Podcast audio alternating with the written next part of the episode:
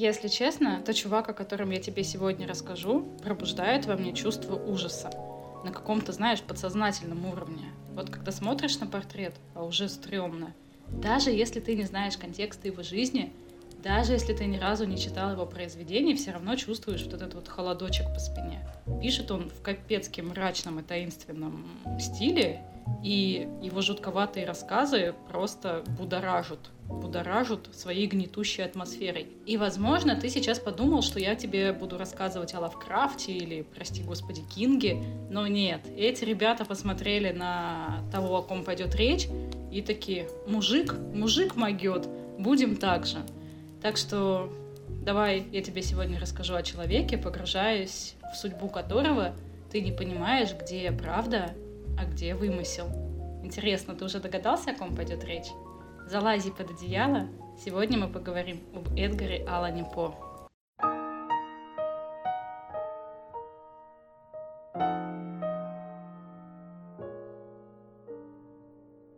Так, подожди, подожди, подожди, подожди, подожди, стоп, стоп, стоп, остановись, не торопись.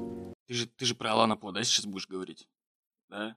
Так, как, какой камин, какое, какое у нас тут романтичное пианинка. Нам, нам нужна какая-нибудь атмосферная, мрачная музыка. Сейчас, подожди, что-нибудь типа...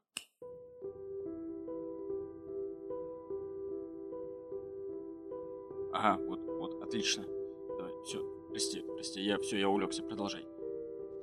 Эдгар родился в Бостоне в семье не самых талантливых передвижных актеров. И так получилось, что после его рождения батя вышел за хлебом через год и больше не вернулся. А мать, пытаясь как-то прокормить семью, очень много работала, заболела туберкулезом и умерла, когда мальчику было два с половиной года. И вот несмотря на то, что он был еще маленьким, возможно, что-то не понимал, смерть своей матери он понял отлично, и так его это потрясло, что это отразилось на всем его творчестве. Женщины в его произведениях умирают просто одна за одной. Мальчика взяли на воспитание Джон и Фрэнсис Алланы.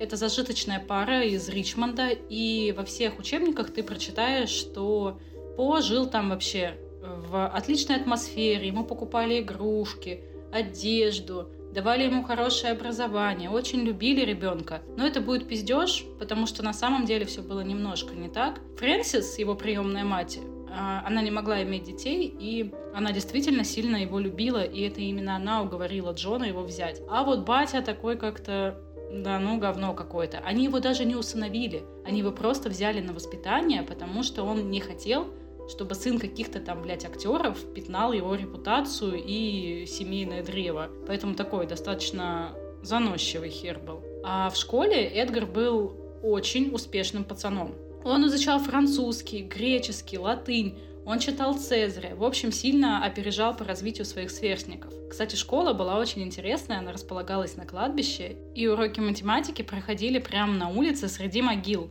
Каждому ученику нужно было выбрать памятник и посчитать, сколько лет прожил э, мертвец, вычтя из года смерти год рождения. Я, кстати, когда бываю на кладбище, тоже занимаюсь такой математикой. Единственная доступная мне математика. В том же, собственное окружении проходили уроки физкультуры.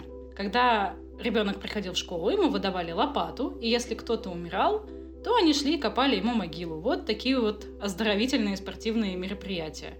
Если бы это было в моей бы школе, то это бы, скорее всего, был урок труда, потому что, ну, могилы мы, конечно, не копали, но вот деревья по весне всегда высаживали. А еще можно было выкопать могилу, залезть туда и использовать на уроках ОБЖ как окоп. Интересно, у Эдгара По был урок ОБЖ? Не, ну слушай, мне кажется, если бы у Алана По были бы в школе труды и ОБЖ, то он бы спился куда раньше своей литературной деятельности, у него бы тогда же был, был бы целый трудовик, а, вот, слушай, я смотрю, у тебя тут как-то один хуй весело как-то, поэтому что-то давай не будем выебываться. На, держи, короче, обратно свой камин и свое романтичное пианинко. Продолжай.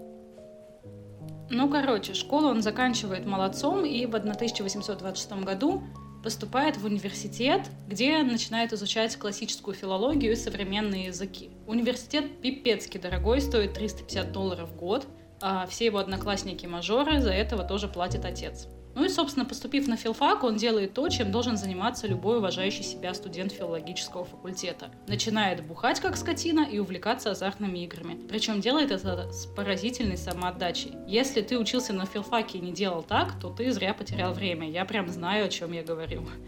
И к концу учебного года он скопил долгов на две с половиной тысячи долларов, из которых две тысячи тупо в карты проиграл. Приемный папаша, разумеется, был в аху из такого расклада и, ну, кое-как согласился оплатить только часть долга и послал Эдгара нахуй. Университет пришлось бросить. А ситуация как бы не улучшалась. Он продолжал бухать, продолжал играть и через год оказался в такой жопе, что ничего лучше не придумал, как пойти в армию. Он был молод, ему там было 18 лет, и поэтому ему пришлось немножечко припизнуть, что он на 4 года старше, и поменять фамилию. Ну, выглядел он и правда не очень свежо, поэтому в армию его взяли, и там он отслужил два года и получил звание главного сержанта артиллерийского полка. Позже он ушел из армии и поступил даже в военную академию, то есть вроде бы как у него прям все шло отлично. Но в процессе он сильно посрался с отчимом. Почему посрался? Там такая история была, что он всю свою жизнь, там, начиная со смерти матери, очень трепетно и с нежностью относился к женщинам. Он влюбился в 15 лет в мать своего друга, понимаешь, да, насколько она была его старше, и у них даже завязался роман. Но она через год умерла от рака мозга. Он тогда так расстроился, он был так безутешен, приходил на ее могилу, рыдал. И опять, как вот при смерти матери, очень тяжело переживал ту потерю. И тут он видит, что его приемная мама тоже начинает заболевать, тоже туберкулезом. И отец к ней относится по-скотски. Ну, то есть он не уделяет ей нужного внимания и более того начинает изменять ей. И вот, возможно, из-за этого они окончательно срутся, и Эдгару приходится уйти из академии. Он сделал все, чтобы его отчислили. Его там судили военным судом за нарушение обязанностей и уволили со службы. Писать он начал еще в универе, и его первый сборник стихов назывался «Тамерлана и другие стихотворения». Книжка состояла из 40 страниц, и всего было напечатано 50 экземпляров. До нашего времени дошло только 12, и стоят они как самолет. В 2009 году один такой экземпляр продали что-то за 650, что ли, тысяч долларов. И Эдгару бы это точно понравилось, потому что за жизнь он не сильно хотел работать и пытался обеспечить все свое существование только лишь литературной деятельностью. И, разумеется, все это время был бедный, что кобздец. У него есть его произведения, которые, ну, мы, наверное, считаем одним из э, самых значимых это стихотворение «Ворон», и оно сделало его очень известным. Это вот когда ты просыпаешься знаменитым. Его узнавали на улице, к нему подходили люди, о нем писали. Потому что оно было очень необычное, оно стояло из ста строк, и их можно было прочесть прямо, вот знаешь, от и до. И, казалось бы, обычно так бывает, что это приносит деньги. Но за это стихотворение ему заплатили всего лишь 9 долларов. А вот что интересно, так это то, что, как любой творческий человек, наверное, ну, такое свойственно творческим людям, он немножечко умел предсказывать будущее. Сейчас тебе расскажу историю, которая, ну, для меня звучит как немножечко фантастика. Даже две истории, которые звучат как фантастика, а ты как бы думай сам. Смотри, в 1838 году он пишет свою единственную длинную повесть, потому что он их обычно не дописывал до конца. Он начинал чем-то там другим увлекался и все. А тут он пишет длинную повесть, которая называется «Сообщение Артура Гордона Пима». Там в чем весь замес? Корабль терпит крушение, а выживают четверо ребят и оказываются в открытом море. И вот они там как-то существуют, голодают, и трое из них убивают и съедают четвертого. В повести чувака этого звали Ричард Паркер, которого съели. Ну, как бы история такая, интересная. И что же происходит? В 1884 году терпит крушение реальный корабль. Четверо ребят, как и герои повести, спасаются. Не пятеро, не шестеро, четверо. И оказываются в одной шлюпке. И вот они скитаются по морю, обезумели от голода, и трое такие, а давай-ка сожрем четвертого. И жрут его. И знаешь, как звали этого юношу, которого они решили заточить? Вот ты угадай, сейчас внимание. Ричард Паркер. И знаешь, что еще интересно? Что вот этих троих выживших, их оправдали на суде. И с тех пор э, в морском праве есть прецедент, который оправдывает случаи каннибализма ради выживания. Такие дела. И э, это все послужило тому, что его, это, его эта повесть стала популярна просто вот в геометрической прогрессии. К ней не было абсолютно никакого интереса, но тут, типа, такие, ух, нифига себе, Жюль Верн написал продолжение к этой повести, называется оно «Ледяной сфинкс», а Лавкрафт э, тоже, вдохновяясь вот этим всем, а, сочинил, собственно, «Хребты безумия». Так что вот такая вот история интересная. Но это не все. Это тоже еще не все. По пишет поэму, которую лично он называет главной поэмой в своей жизни. Называется она «Эврика».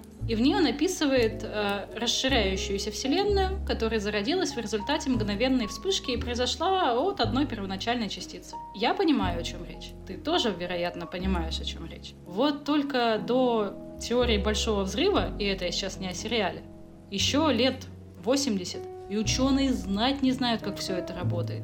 Даже астрономы, которые были, не обладали теми знаниями, теми наблюдениями, и даже не допускали такой возможности. Астрономы. А чувак, который просто типа увлекался астрономией и не имел никакого серьезного образования, вообще не мог такое описать. Но, собственно, именно это и произошло. Он вообще был таким смелым выражением своих мыслей и из-за этого был первооткрывателем многих штук. Например, он положил начало детективному жанру в том виде, в котором мы его сегодня знаем. То есть та форма детектива, которая нам знакома, где, допустим, есть чувак, у него есть друг, и они расследуют преступление, опираясь на какую-то логику и дедукцию.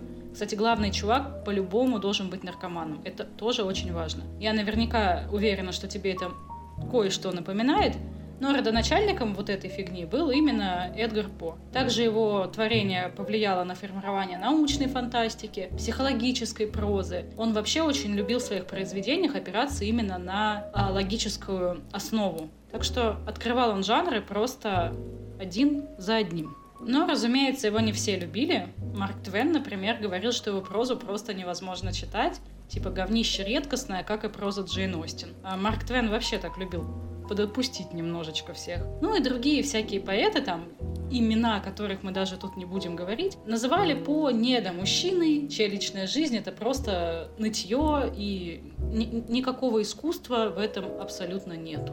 Но самому По, вероятно, такой хайп на руку шел, потому что он сам подогревал интерес к своей персоне, он должен был соответствовать этому образу, потому что, ну, люди такие люди, им всегда нужны какие-то интриги, эпатаж, поэтому, когда он писал свою автобиографию, он придумал такую штуку, опять-таки придумал, не придумал, никто, естественно, не знает, он писал о том, что он отправился в Европу, чтобы, короче, присоединиться к борьбе греков за свободой, но так вышло, что вместо Европы оказался в Петербурге, и там, естественно, его арестовали, и из тюрьмы пришлось ему его возвращать консулу. И так вот он все это в красках описывает, но исследователям не удалось найти документов, которые подтверждали бы то, что он был в России. Но мы же знаем, что он уже подделывал свою фамилию, чтобы в армию попасть. Поэтому хер знает, может и правда был в Питере. Не знаю такой. Хочу увидеть Петербург. Все достало, поеду. Он же, собственно, депрессивный чувак был. Депрессивные чуваки всегда едут в Питер. Это все, конечно, очень интересно, но тебе наверняка любопытно, что же там такого у Эдгара По в его личной семейной жизни. Давай расскажу. Тут действительно не обошлось без интриг и скандалов. Когда он окончательно посрался с батей, он сваливает от него к тете в Балтимор. Тетя сама там, блядь, бедная, еле-еле тянет двух своих дочерей, но с радостью принимает племянника. И тут он такой приезжает, ему 26 лет, и он видит ее дочь, и такой, ох, ебать, и влюбляется. Все бы ничего. Подумаешь, двоюродная сестра, с кем не бывает. Но ей еще и 13, понимаешь? И, и он не останавливается. Он начинает умолять тетушку дать согласие на брак с ее дочерью. И она соглашается. Она говорит, окей, хотите жениться? Женитесь, но трахаться нельзя. Нельзя, по крайней мере, пока она не вырастет. И он такой, окей. Разумеется, все родственники были против этого союза, с чего бы вдруг. Но кого это волновало, и они тайно в 1835 году, 22 сентября, поженились. Была только, собственно, его тетя, ее мать и священник. Все. Есть отметка э, в регистре муниципальном о том, что это было действительно, но все было тайно. Сама же девушка, кстати, вообще не понимала, какого хера тут происходит. Типа, почему она должна скрывать свой брак, где свадьба, как у всех там, кого она видела, почему у нее всего этого нет. И мне кажется, она тогда просто, блин, человеку 13 лет. Она как бы находилась, мне кажется, просто в прострации. Но спустя время они все-таки сыграли настоящую свадьбу, потому что родственники, мне кажется, начали что-то подозревать. И чтобы не стали ходить и всем говорить, что они пиздоболы, блядь, конченые при том. Они сделали настоящую церемонию, но и тут не обошлось без э, лжи. Они сказали, что девочки-то на самом деле 21 год, просто она молодо выглядит, молодильные яблочки, кровь девственниц, все дела. Но ей это было 14, но у них получилось убедить чиновников, поэтому свадьба состоялась, и жили они достаточно счастливо. Эдгар обрел прям покой, семейная жизнь напоминала иллюзию, он стал больше и лучше писать, она его вдохновляла, он ей читал свои произведения по ночам, учил ее играть там на арфе, французскому языку, учил ее петь. Просто идеальные отношения. Так они дополняли друг друга, что он там и пить практически бросил. И она окунулась в эту вот семейную жизнь. Короче, реально идиллия. Но мы же знаем, что так не бывает, и что счастье вечным-то быть не может. И что тут с ней происходит? В общем, концерт, она выступает на сцене, и он видит, что у нее, вероятно, лопнул сосуд и пошла кровь. А он знает, что это значит. Это значит, что у нее туберкулез. И болезнь действительно протекала достаточно тяжело.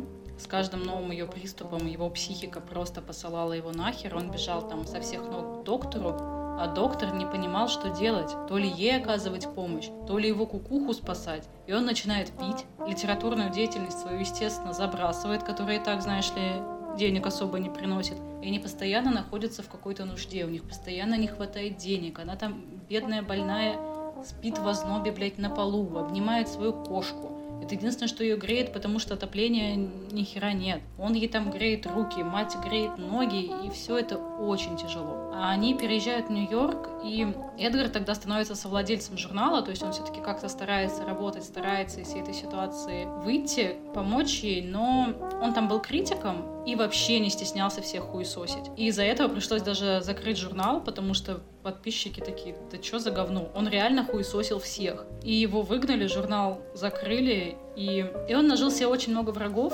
которые впоследствии будут писать его биографии, в которых будет очень мало от правды. И, в общем, так вот они живут, и в 24 года его жена умирает от туберкулеза, у него на руках, ровно так же, как и много лет назад умерла его мать. Стоит ли говорить, что тут его кукуха его покинула вообще совсем. Он прожил всего еще два года, если это можно назвать прожил, потому что он не находил себе места совсем. Ему очень непросто давалась эта жизнь, он еще больше начинал пить, еще меньше работать. И когда она умирала, его жена, она попросила его, что если она умрет, чтобы он нашел свою первую любовь и женился на ней. И он и правда находит ее и думает, ну окей, давай, да, давай поженимся. Но, однако, до свадьбы дело так и не дошло. Официальная помолвка должна была быть в октябре, после возвращения Эдгара из небольшой поездки, но вот только он в нее уехал, пропал и больше уже не вернулся.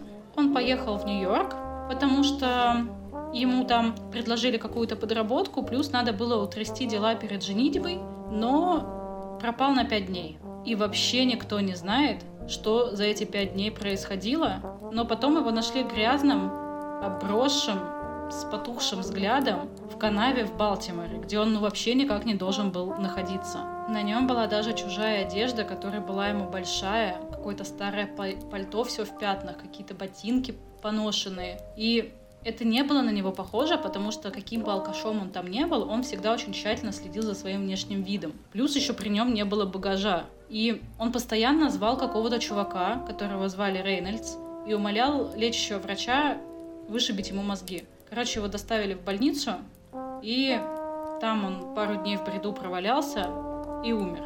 До сих пор, до сих пор вообще непонятно и неизвестно, почему же так вообще тогда случилось, что было до. И существует много версий, одна из которых это он исчез в день выборов.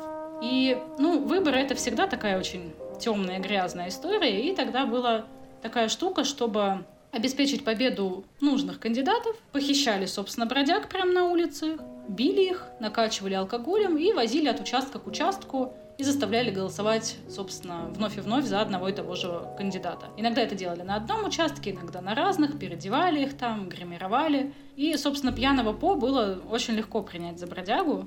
И у этой версии есть такая, ну, штука, которая это связывает с историей, поэтому она звучит интересно, но фиг знает, было, бы, было ли это на самом деле. Но второй очевидной версией являются всякие разные болезни. Там была и опухоль мозга, там была и холера, и менингит, и даже то, что его покусали собаки, потому что симптомы были очень похожи на бешенство. Он там отказывался от воды, у него были галлюцинации, судороги. Когда, кстати, его было перезахоронение, сейчас чуть позже тебе об этом расскажу, свидетели говорят, что когда его достали, то у него прям трещала, как погремушка голова. Вот это, кстати, говорит о том, что, возможно, это была реально опухоль мозга, которая при распадании может давать вот такие вот звуки. Также было предположение, что это могло быть самоубийство. И, в принципе, почему бы и нет? Потому что, ну, во-первых, он был действительно там в подавленном состоянии, в депрессии. Плюс ко всему, он же был эпатажным чуваком. И инсценировать вот такую вот свою загадочную смерть, о которой там будут говорить много столетия спустя, это, в принципе, было вполне в его стиле. Но британские ученые опровергли факт о самоубийстве, потому что они провели экспертизу его текстов, которые он писал в тот момент, и не нашли там маркеров, присущих депрессии. Угу, такие дела. Что интересно, все говорили о том, что он был пьян в этот момент, но вот врач этот факт опровергает. То, что он пьяный, то, что он там чуть ли не под наркотиками, не под опиумом был. И, кстати, если бы он был под опиумом, то это бы, в принципе, объяснило бы, какого хера пять дней он был вообще не пойми где. Потому что ну, он просто мог где-то долбить все эти пять дней. Никто бы его нигде не нашел. Но нет, такого не было. И как, это вообще? Откуда пошло то, что по, собственно, наркоман и алкоголик? В день его смерти выходит некролог, который составил чувак, с которым вот он успел посраться, когда работал в журнале. Он даже выходит не под именем этого чувака, а под псевдонимом. И он там вот что пишет. Эдгар По мертв. Он умер позавчера в Балтиморе.